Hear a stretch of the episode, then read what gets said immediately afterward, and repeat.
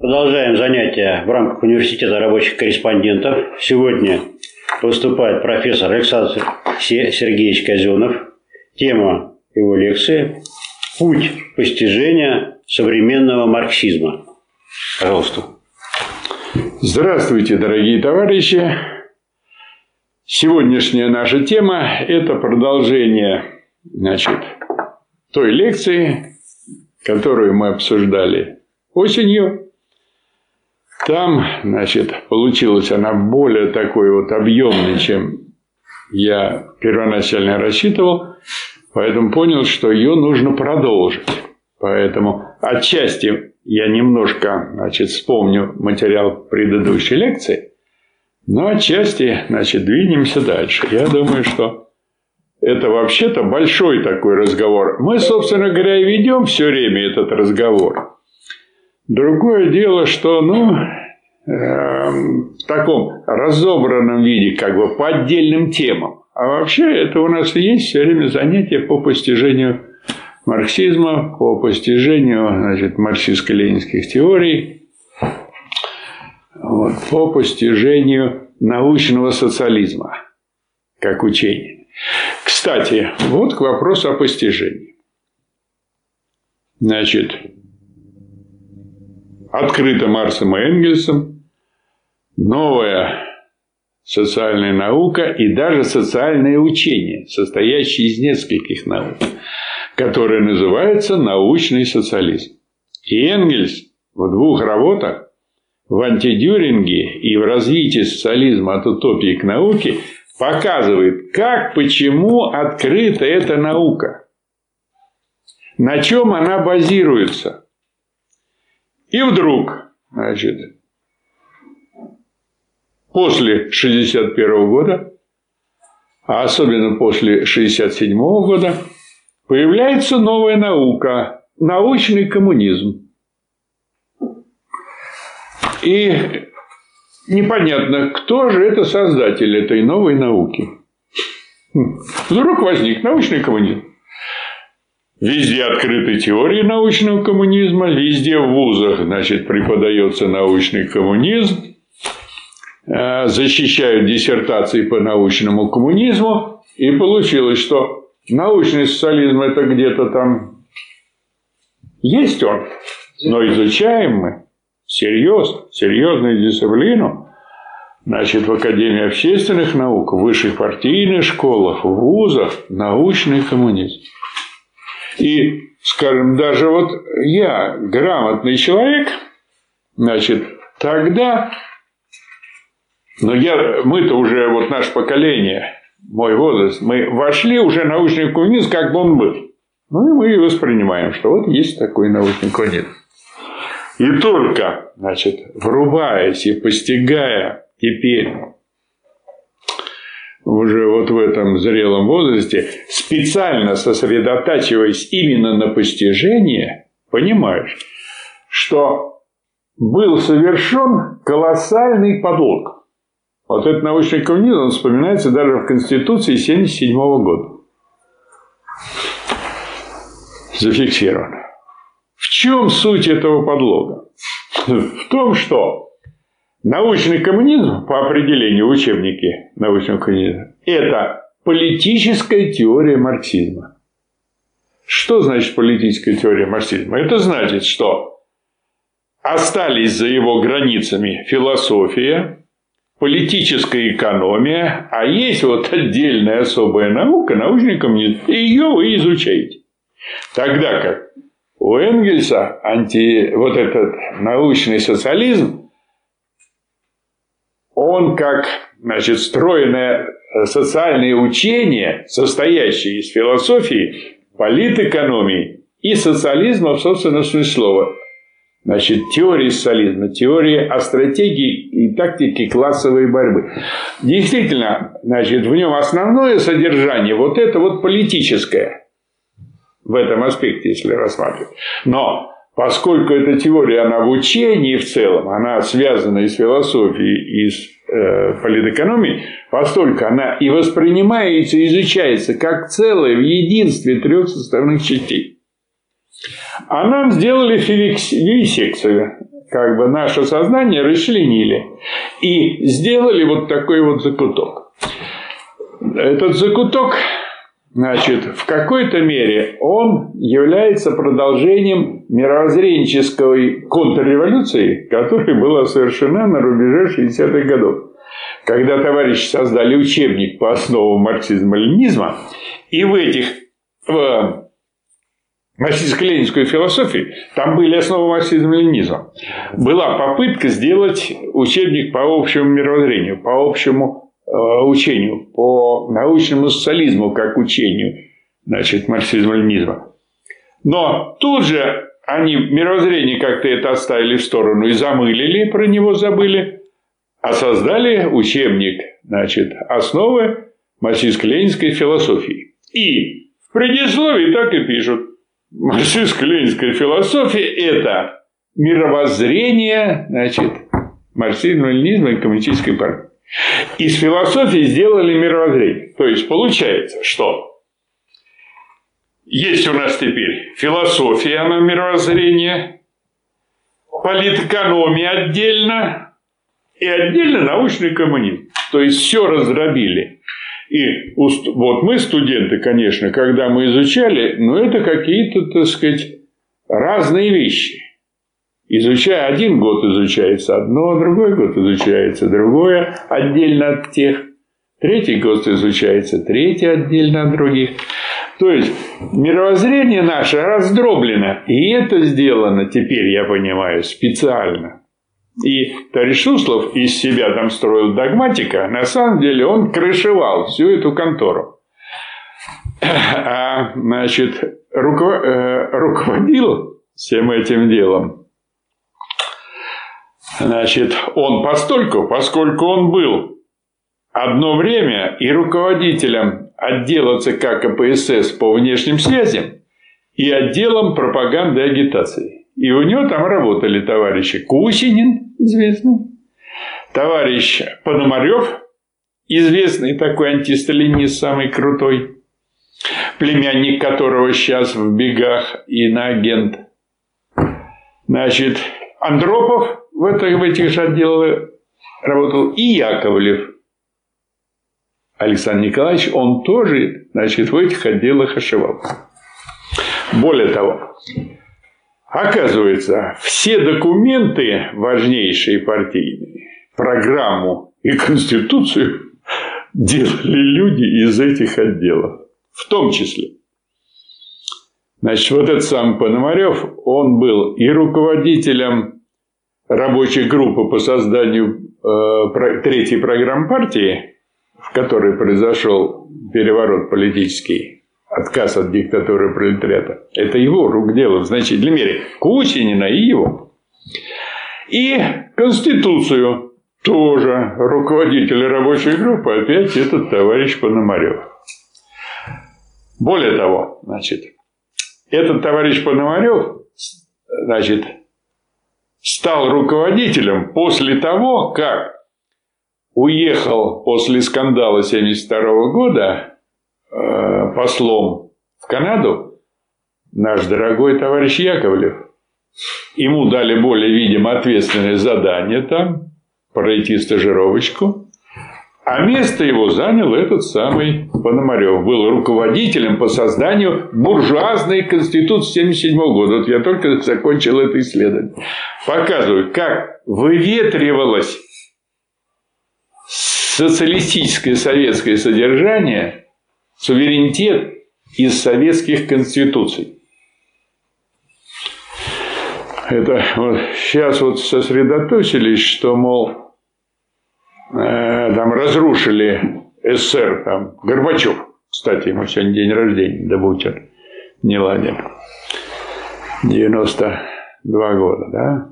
Сегодня бы ему стукнуло. Всех их Господь в прошлом году прибрал и Шушкевича, и Кравчука, и этого самого... Горбачева. И Горбачева, и Ельцин, Бурбулиса. Бурбулиса. Да. Значит, что вот, мол, они там, люди какие-то. Не, тут, мы марксисты, материалисты. мы понимаем, что люди играют большую роль, но есть процессы, объективные тенденции.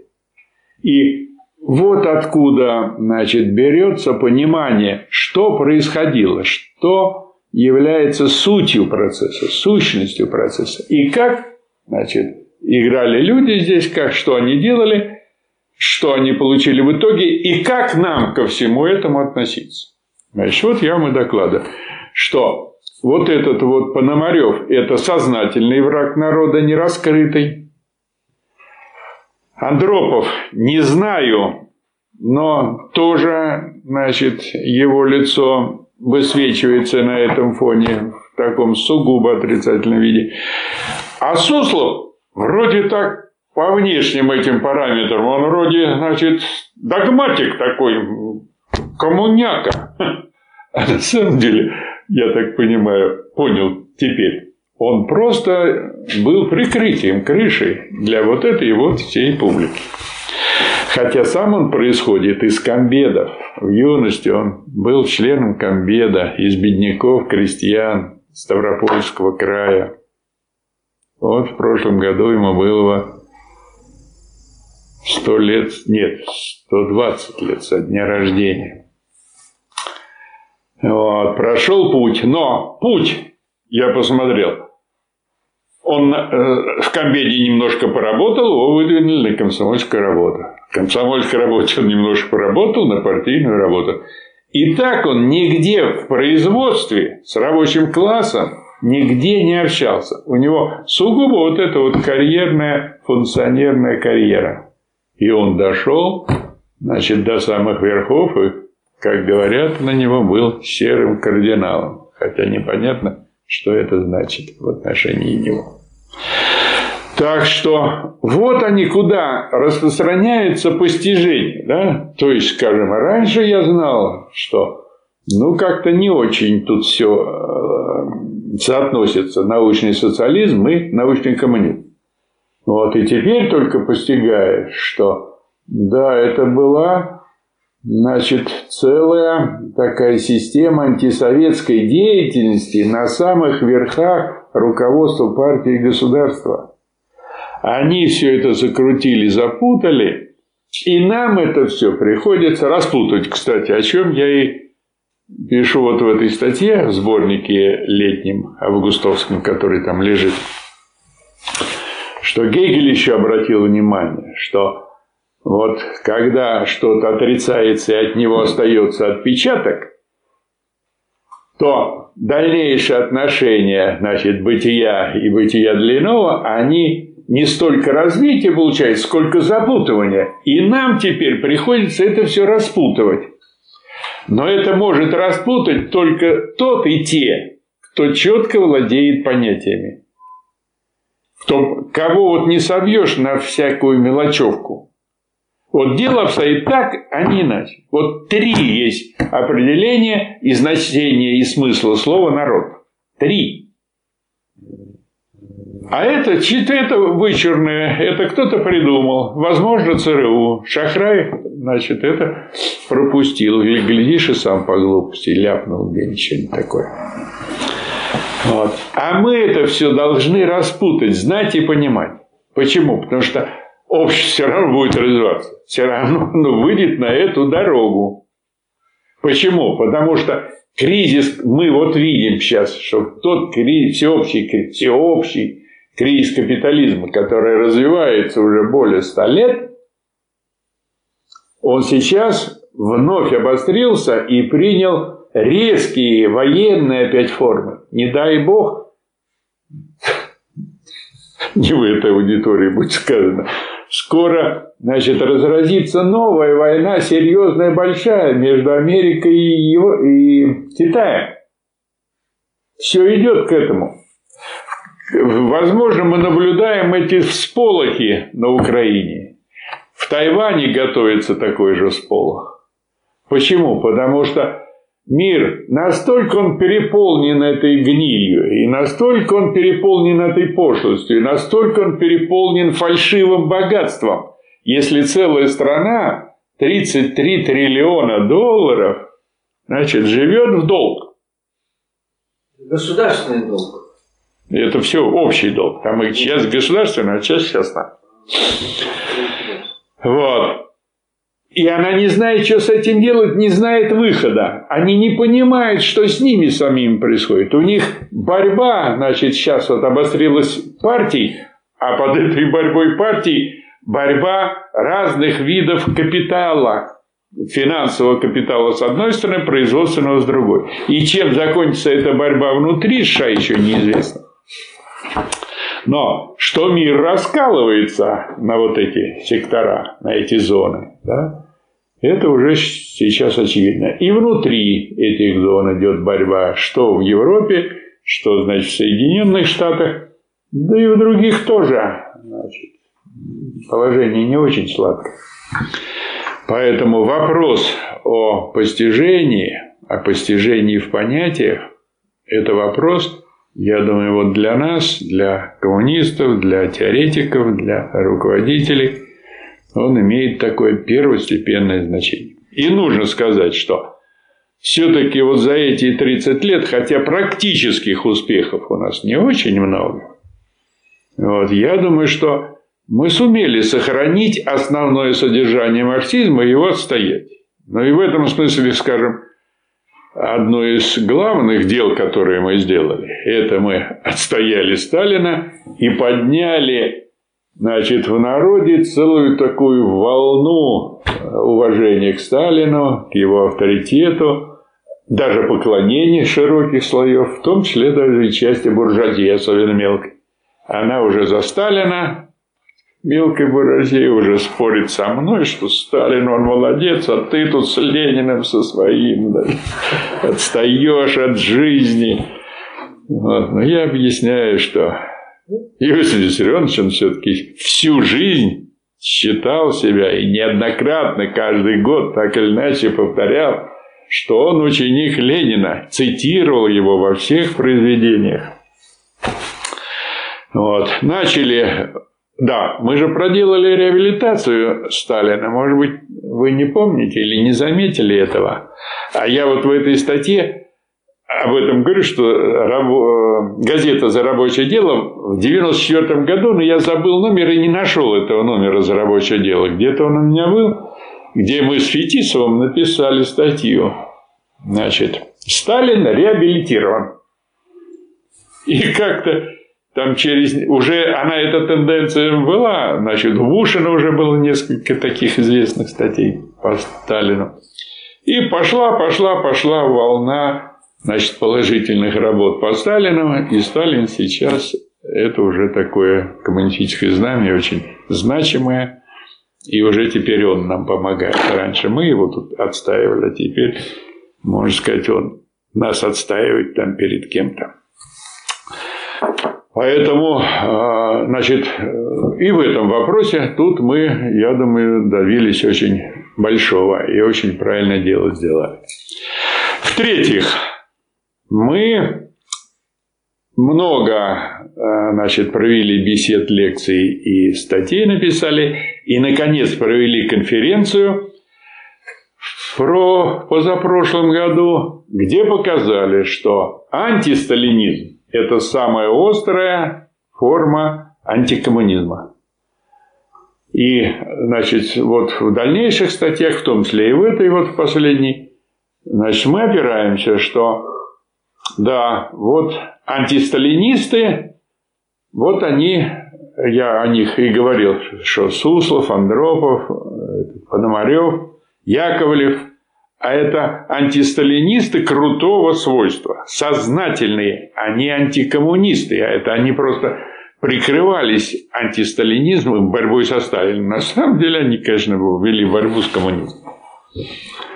Вот. И я думаю, что вот эта вот э, тенденция, которую мы открыли и вот так вот сформулировали, я думаю, что она тоже помогает в теоретическом освоении марксизма и в нашей конкретной практической работе. Да, ну и с народом. Значит, вот отчасти мы поговорили, что народ используется, категория понятия народ, вот она используется для, для отупления народа.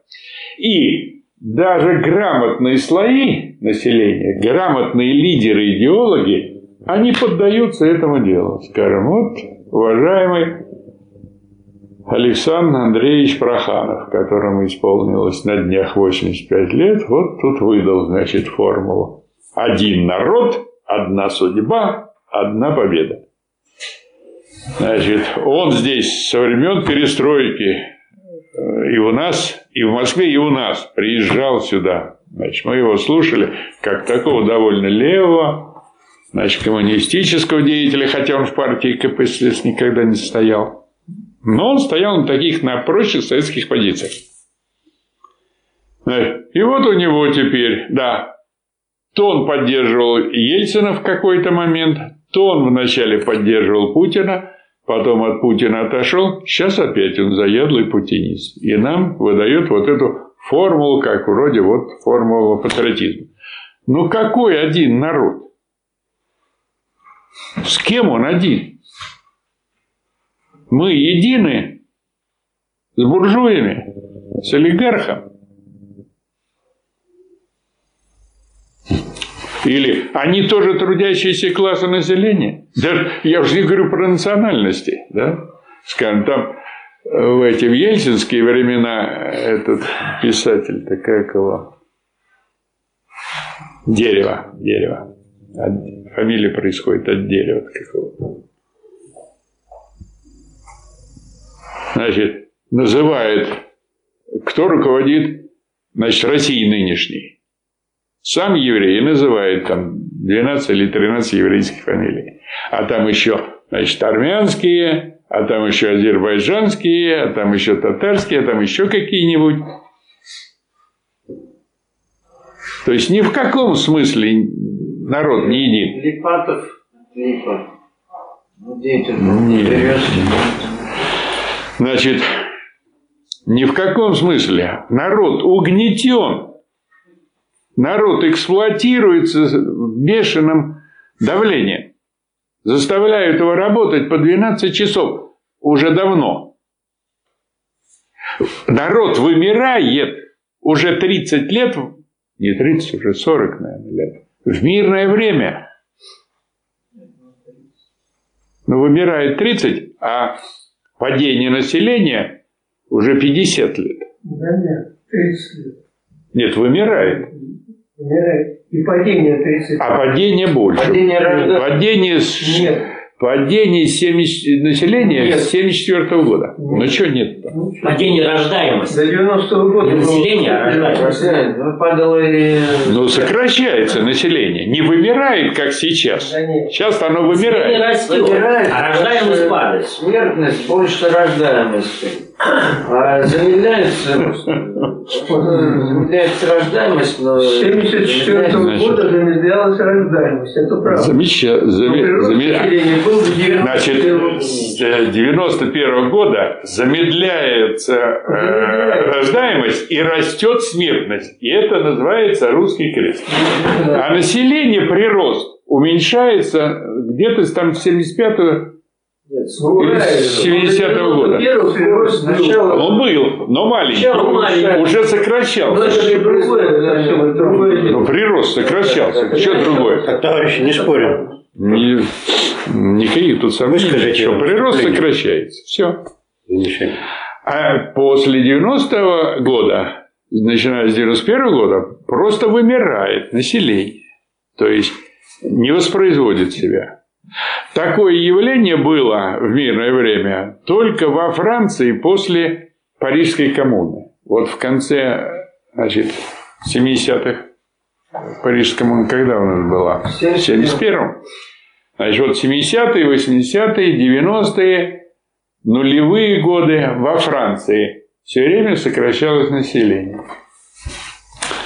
Вот. И у нас вот так вот. Значит, сокращалось, сокращалось, теперь еще и вымирает. Поэтому говорить о каком-то значит, единстве народа в смысле нации бессмысленно. В смысле трудящееся население едины. Ну, это едино трудящиеся. Конечно, нас эксплуатируют. А в этом смысле мы едины. В каком еще смысле? Да он, конечно, использует смысле нации. Имея в виду российскую нацию, состоящую из многих национальностей. Да. Это вот грамотный человек Зюганов. Он все-таки идеолог-то крупный, серьезный писатель и такой философствующий. А уж про остальных я не говорю. А их нынче очень много разного рода социалистов. Да, ну и занимаясь значит, вот этой темой постижения, я сделал для себя небольшое открытие интересное. Значит, с детства я слышал слово «тяма». Кто-нибудь слышал слово «тяма»? Знаете, что такое тяма? Никто не знает? Да. Было? Что оно значит? Да-да, тямы нету. И я, я его знаю с молоду, но я его нигде не слышал, кроме вот одного узкого круга. И тут вот размышляя над этим, над этой проблемой, скажем, Бакунин говорит, русский мужик темен, но он не дурак. То есть он не образован, тем, темен вот в этом смысле образования, но он разумен. Тяма у него есть. И я хотел так написать, а потом думаю, нет, как-то это нехорошо, как-то неизвестное слово. А загляну-ка я все-таки в Даля. Открываю Даля, тяма. И тяма. Там несколько значений. Понимание, разумность и постижение. Вот интересно. То есть, как раз то, что мне надо. Думаю, да, вот это интересно. Тяма. И действительно, вот, скажем, Путин, да, вот тяма у него есть. Причем она родилась, видимо, довольно поздно. Почему-то в первых классах он был двоечник. Его даже в, комсо... в пионеры не хотели принимать. Но потом все-таки приняли. Притом Сталина. А? Причем Сталина, да. В этом здании. Мы всех Да, понимаем. у музея. Да, всех принимали. Пионеры принимали всех. Но, но в данном случае вот так. И именно были основания. Ну, какой-то двоечник такой. Чувствуется, что без тямы был тогда. Но это дело взрослые. Одни там рано развиваются, у них рано появляется вот эта смекалка, способность складывать, а у других позже, у него позже. И она у него развита. Но, конечно, постижения большого у него общественных процессов не было. Поэтому он эти ляпы допускает, что со Столыпиным, что с Солженицыным, что на Сталина, значит, эти вот такие несуразности выкатил. И даже думаешь как-то, это он сам или это ему кто-то подбрасывает такого рода вещи. Потому что ну, Солженицын, он, собственно, уже разволочен в общественном сознании, что это враг народа брак. Да. Теперь Столыпин, ну тоже, значит, зрелые такие серьезные ученые, Столыпин и патриоты относятся к нему, значит, ну как-то так свысока, скажем. И там все на него, значит, патриоты, что вот его там еврей Мортко убил.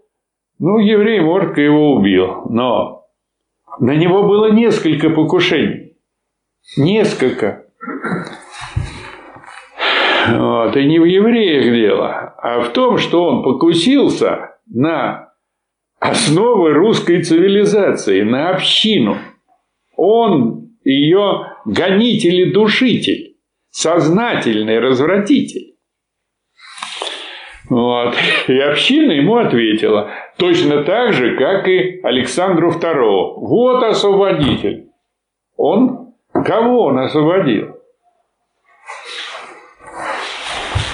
Он закабалил, оставил народ без земли, на свободу выпустил, идите вон нанимайте себе рабами на фабрике.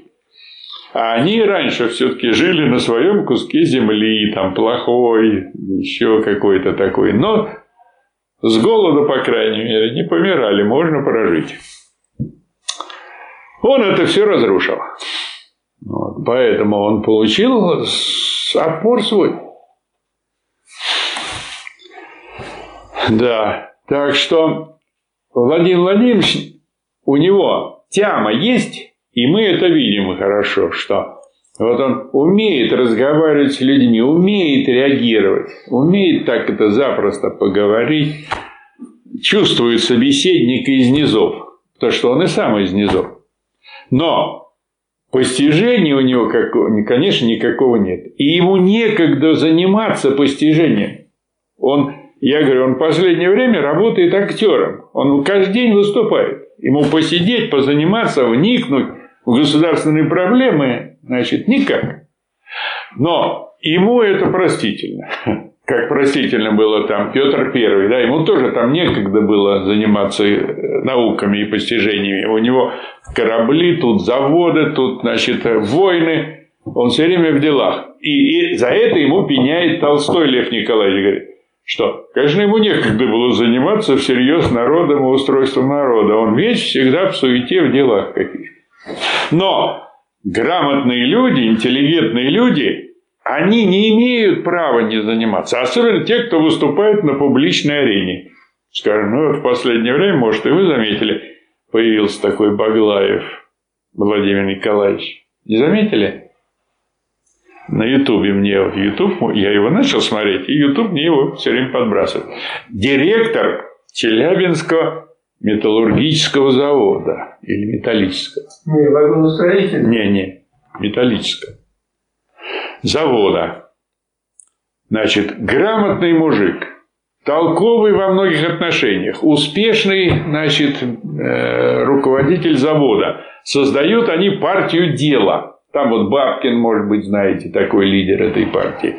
Он, э, значит, э, э, бизнесмен, создающий трактора тракторное производство. Здесь хотел создать, ему не дали. Он, значит, уехал в эту самую в Канаду, там создал производство тракторов, оттуда привозит их сюда. К Ростовскому сельскохозяйственному значит, заводу как-то так пристал, там создают трактора. Ну, в общем, дельный такой человек, книжку написал толково. Но он дельный, как мелкобуржуазный деятель. Он создает эту партию дела. И, значит, этот Баглаев несколько раз миром правят, значит, знаки и символы. Ну, Милчик, взрослый, учился в Советском университете. Ну, какие знаки и символы? Ну, конечно, знаки и символы там используются и в жизни, и в политике, и еще где-то. Вот. Но не правят они землей и миром.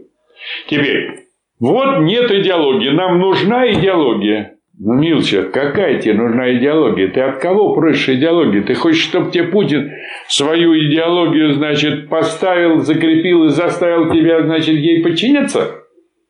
Чего ты просишь? Есть у тебя соображение-то или нету? С другой стороны, раз нету господствующей такой открытой, значит, официальной идеологии, так ты наоборот скажи Путину спасибо и развивай свою. Какая у тебя есть идеология, давай на стол, научи нас, если ты научишь, мы за тобой побежим, задрав штаны. Но у тебя нет идеологии, у тебя есть вот эти глупости, что правит, значит, миры, миром знаки и символы. Символы масонские, оказывается. Числа там у масонов они приняты. Ну, вот этой всякой чушью, значит, поливает население. Сейчас подписки, там, подписывателей у него уже приближается, наверное, к миллиону. То есть, морочат людям голову. Тогда как нам никто не мешает изучать марксизм, пропагандировать ленинизм, значит, наследие социализма. Почему? Потому что как раз в Конституции записано, что никакая идеология не имеет такого вот государственного приоритета. Хотя на самом деле мы, как грамотные люди, мы прекрасно понимаем, что буржуазная идеология – это, во-первых, либерализм, во-вторых, как смесь различных идейных течений. как мутная вода, в которой либералы, буржуазия, они прекрасно понимают свою идеологию. И прекрасно знают, что надо насаждать много всякой чуши, особенно религиозной, в сознание рабочих и служащих, чтобы они ничего не понимали, чтобы у них было все замутнено в сознании, чтобы была мутная общественная вода в общественной сфере, в общественном сознании. И в этой воде они будут ловить рыбу. И они ее успешно и ловят. Мы видим сейчас много левых, даже социалистических партий, объединений, течений, которые, значит, там создают все время новые социализмы какие-то, которые на самом деле оказываются старыми, значит, недоразвитыми утопическими буржуазными теориями, да. Вот и все. Поэтому никто не запрещает заниматься наукой, тем более наукой. Скажем, мне никто никогда в начальстве, в ректор или там какие-нибудь завказы, никогда ничего не запрещали говорить. Спокойно я говорю, что я коммунист, что у меня коммунистическое мировоззрение, и философию я преподаю с коммунистических позиций, но они знают, что со мной связаться нельзя. Потому что они будут посрамлены. Поэтому никто мне не мешает. Михаил Васильевич преподавал философию до последних годов. Позапрошлом году он вышел на пенсию. И не, не его вытурили на пенсию. Потому что ждали, когда вот тут можно будет профессора вытолкнуть. При ближайшей возможности вытолкнуть. Но он всегда, он-то записывал свои лекции, их можно почитать, всегда пропагандировал марксизм, ленинизм, никто ему ничего тоже не мог сделать. Почему? Потому что на него где сядешь, там и следишь. Вот. С идеями бороться всерьез. Можно только идеями. И с нашими идеями, значит, вот никто не поборолся всерьез никогда, потому что знает, что бесполезно. Что у них нет идей серьезных, у них есть вот эта вот мешанина, есть вот эта каша, есть вот эта мелкобуржуазная всеядность, которая на самом деле значит, вместе с кормом несет в себе и яд, отравление, отраву. Ну и надо сказать, что значит, а, вот это вот постижение, оно свойственно было и Марксу с Энгельсом, постижение теоретическое, и свойственно и Ленину, и, скажем, вот Михаилу Васильевичу в высшей степени. Да, ну вот, вот в этой, вот в этой книжке я пишу, как Михаил Васильевич Попов, вот он постиг вот эту вот мысль, которая есть у Маркса в критике Готской программы. Мысль эту тоже вы, наверное, все знаете, но я не уверен, что вы ее постигли. Мысль такая, Марс там пишет, что вот социалистическое общество, когда оно только выходит из недр капитализма, не развивается еще на собственной основе, оно несет во всех отношениях что? Я отвлекся. Что несет оно на себе? Никаких отпечатков. Я про Маркса говорю, не про Ленина, а про Маркса. У Маркса в критике Иосской программы. Что общество несет на себе, в себе, когда оно выходит из недр капитализма?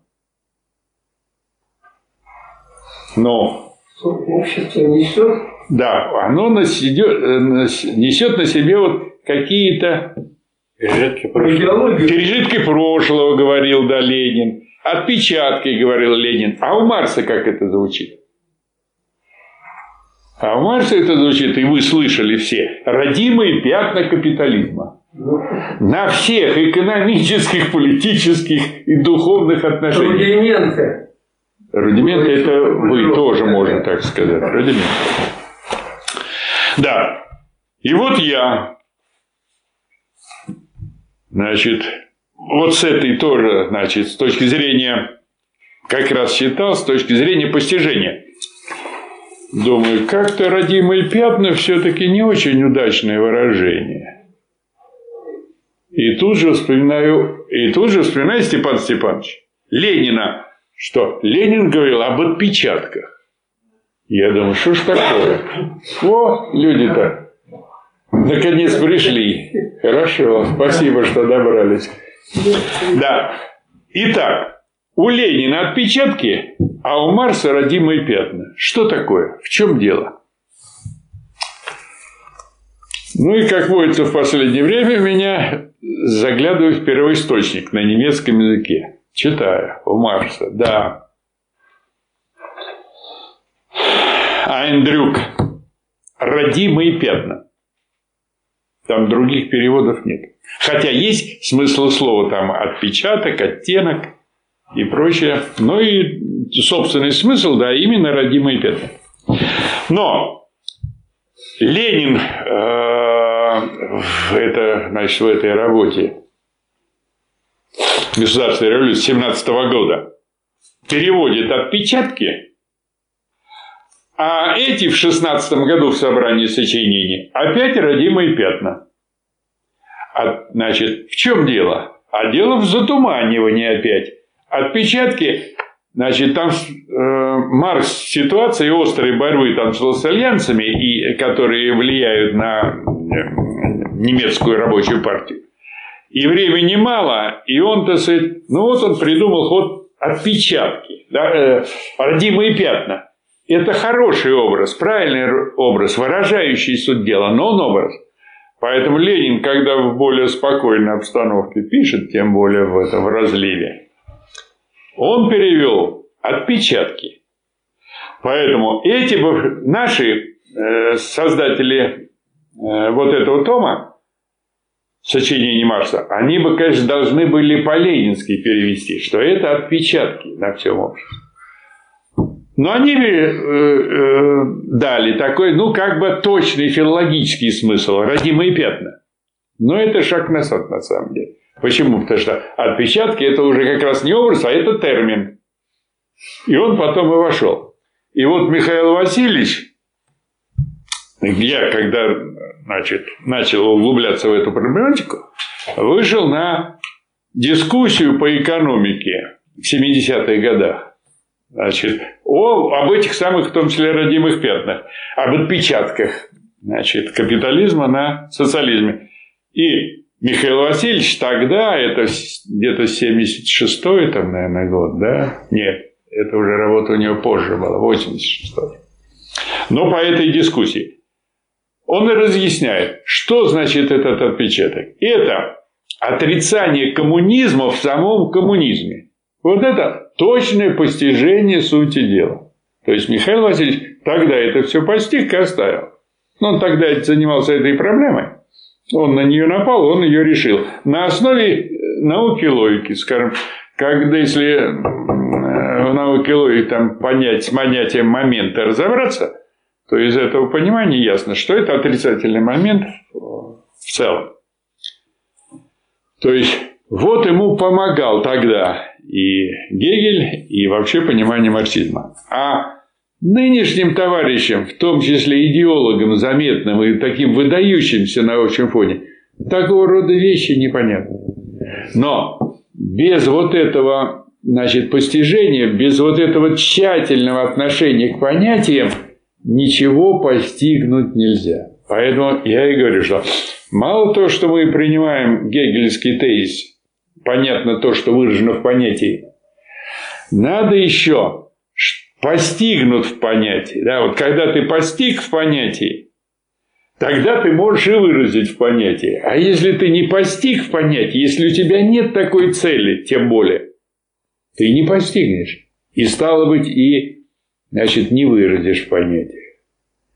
Поэтому вот здесь нужна такая твердая установка на постижение, на постижение понятий, на точное постижение понятий. Видите, вплоть до того, что приходится в немецкий язык залезать, чтобы дойти до основы. Чтобы выяснить, что товарищи в 1961 году, они подделали Ленина, значит, и формально вроде лингвистически правильно, а по сути они действовали в затемнении сознания. 61 год – это год контрреволюционного переворота в политике. Это год 22-го съезда, на котором была отменена диктатура пролетариата. Поэтому они это тонко сделали. Это не случайность какая-то. Это кажется случайностью. Когда я молодой это читал, я этого, конечно, не замечал. Потому что было полное доверие и к партии, там, и к государству, и так далее. А теперь, когда вот с критической стороны, значит, это все читаешь, вот, видишь, что это не, не ошибка даже, а подделка. Только что закончил исследование о суверенитете. О суверенитете. Значит, суверенность советского государства была связана с самого начала значит, с Советом, со съездом Советов. Верховная власть, то есть суверенитет в собственном смысле слова, диктатура пролетариата в собственном смысле слова, принадлежит съезду Советов. В Конституции так и записано первое. Вот. И вдруг что-то такое, вот опять с этого, с точки зрения постижений, читаешь в нашем пятом собрании сочинений доклад Ленина на пятом съезде Советов. И обращаешь внимание, что съезд Советов пишется съезд с маленькой буквы. Странно. Это верховная власть. Съезд Советов. Он пишется с большой буквы. А тут с маленькой. Я думаю, может, опечатка. Прошерстил, значит, другие выступления Ленина в этом томе. Везде так, с маленькой. Думаю, а в, а в других томах? И в других томах с маленькой. А в четвертом издании, а четвертое издание началось в 41 году. И в четвертом издании так. Четвертый. В четвертом, да. Думаю, ну дела. Значит, об сочинении самого Сталина, скажем, беру доклад на, на восьмом съезде, это где, значит, речь шла о Конституции новой 36 года. Там правильно. Это то, у меня есть томик Сталин, Конституции вот этой сталинской, его выступление. Там все правильно, все с большой буквы, как положено. В основном. Там тоже есть ошибочка, но все-таки одна. Вот. Думаю, ладно, ну-ка посмотреть, а что в, стен... в стенограмме значит, пятого съезда, когда принималась э, первая конституция РСФСР. Беру эту речь Ленина, точно, все грамотно, с большой буквы, съезд советов, большими буквами. Еще у меня есть учебник партшколы 25 -го года. Заглядываю в этот учебник 25 -го года. Там, конечно, люди грамотно его составляли. Все правильно, с большой буквы пишется. Нашел историю ВКПБ, одну из первых. Первая была у... Ой, как же... Был такой атеиста у нас научный. Крутой до войны. Как же его? Ярославский. Ярославский, да. У него история ВКПБ 1933 года. И вторая э, ВКПБ до этого, не вторая, вернее, она даже первая, там еще одна у Невского была, и вот это, на которой я наткнулся, это... А? Не, не Кнорина. Бубнова. А Бубнов, он руководитель агитации и пропаганды Красной Армии, то есть грамотнейший человек. Кстати, один из руководителей Иванова э, Вознесенского стачкома, совета. У него все верно, все точно, все с большой. И я понимаю, что это политика, это уже борьба с советами, с тенденцией принижения. То есть кто-то про это забыл, кто-то это не учел, для кого-то это не важно, а некоторые и сознательно делали все это. А в источниках значит, 60-х, 70-х годов везде с маленькой буквы, в том числе Конституции изданы, сборник Конституций, с примечаниями авторитетных докторов там наук, везде с маленькой буквы. А это, это не грамматическая теперь ошибка, а это политическая провокация или следование, нежелание разбираться и значит, что-то спорить там с кем-то. Но это важнейшая вещь. Если вы не уважаете этот суверенный, высший, не высший, а верховный орган. Кстати, тоже вопрос постижения. Дальнейшее Первая Конституция, она различает верховную и высшую власть. Верховный орган и высшие органы власти. А последующий называется Верховный Совет, но это название, а не определение значит, верховной власти. У них получается вообще, что нет верховной власти. А есть только высшие органы власти, в том числе Верховный Совет СССР. Спрашивается, а где суверенитет тогда? Кто суверен? И так далее. То есть, много-много-много вот таких вопросов, которые возникают. Ой, что-то я уже перестал. Хотя еще опять не дошел до тех вещей, которые хотел сказать. Ну, до некоторых дошел. Вот до нашего вклада, до нашего уже вклада в марксизм, ленинизм, вот связанный как раз вот с, постиж... с вопросами постижения. То есть постижение идет, но с большим трудом, как вы видите. И понимаете, что мы уже старенькие. Вот кое-что вот мы открыли, приоткрыли.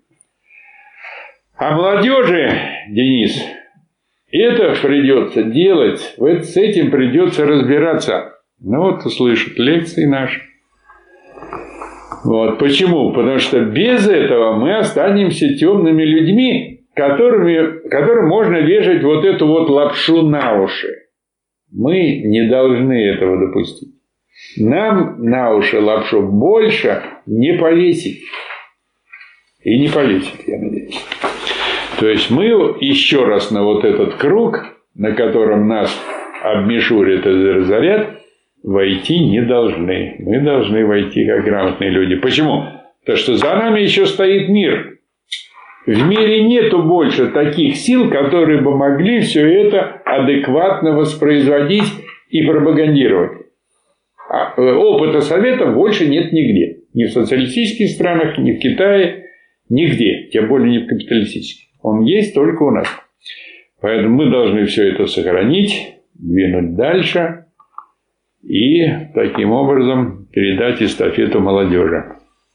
Я думаю, что в общем и целом мы с этой задачей, несмотря на то, что у нас сил очень мало, справились и знамя передаем молодому поколению.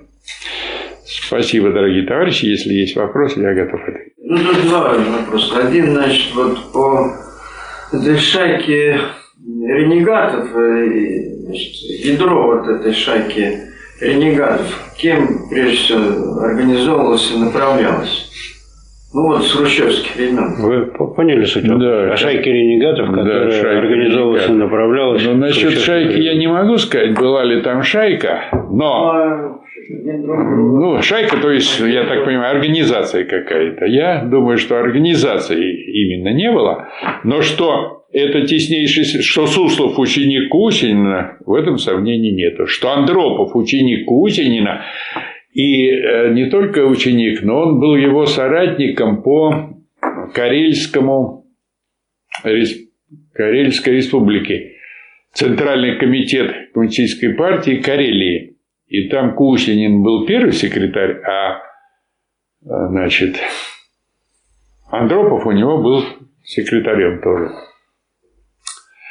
Вот, теперь, что касается, значит, Пономарева, то он работал в этом отделе Суслова и был, да, они там, даже вот этот отдел внешних связей, они потом разделили на отдел внешних связей с капиталистическими странами, отдел внешних связей с социалистическими странами. Одним заведовал вот этот Пономарев, а другой, другим заведовал Андропов одновременно. Так что это какой-то такой связанный круг. Я не думаю, чтобы это была какая-то организация, знаешь, такая с дисциплиной там и так далее и тому подобное. Просто это люди, которые понимали друг друга. Значит, этот был Пономарев, этот был какой-то просто крутой такой заведенный и признанный ими всеми антисталинист, такой принципиальный антисталинист. У них так и считал. Значит, Суслов, он тоже антисталинист, они там в этом смысле все пос- после Хрущева стали антисталинисты. И это их объединяло.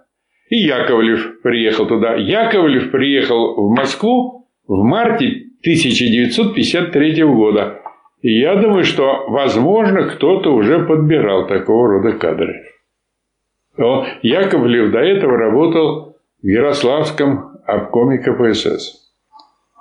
Участник войны, ранен был на войне, и Бушин его поймал на том, что он значит, дважды получил орден за один и тот же случай, в котором Бушин сомневается. Поэтому вот интересно этот момент. Я думаю, что он не дорасследован. Его бы надо дорасследовать. Я думаю, он будет дорасследован.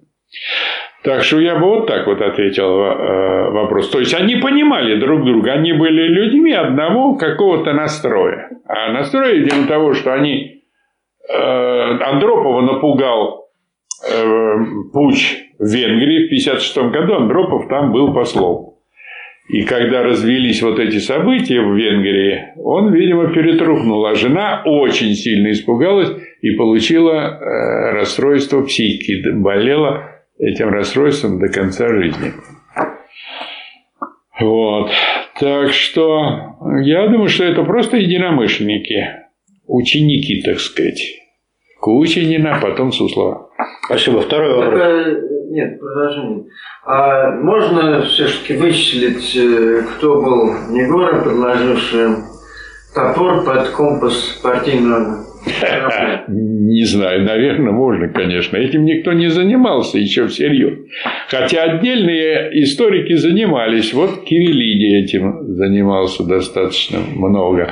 Но это очень большая тема и проблематика. Тут нужны значит, группы исследователей на эту тему. Я думаю, что они найдутся еще. Ну, вот, кстати.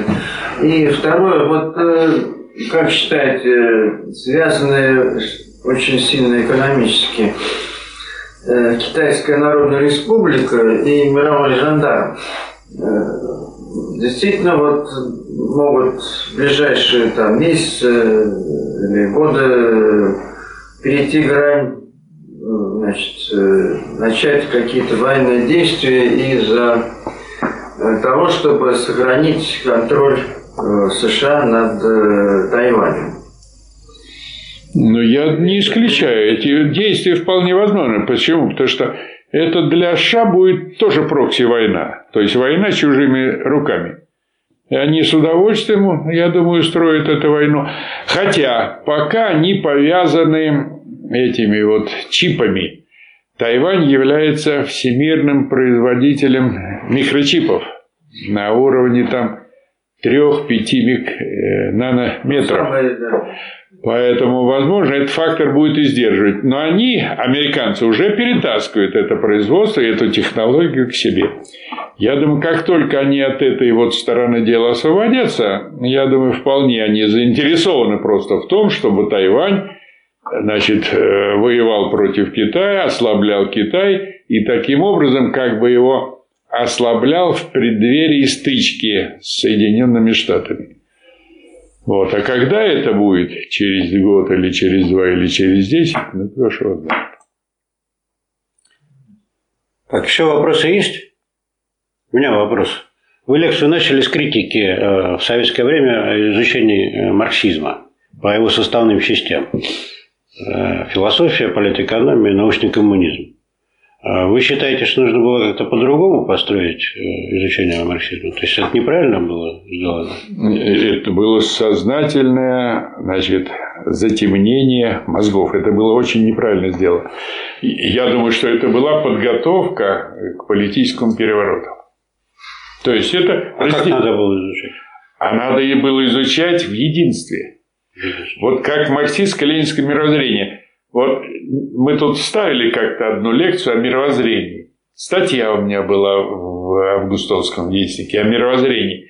А вообще мировоззрением вот после 60-го года там раз участвовал Кусинин, организовал такую по требованию партии, кстати сказать, э, мировоззрение, книгу о мировоззрении. И потом это все заглохло.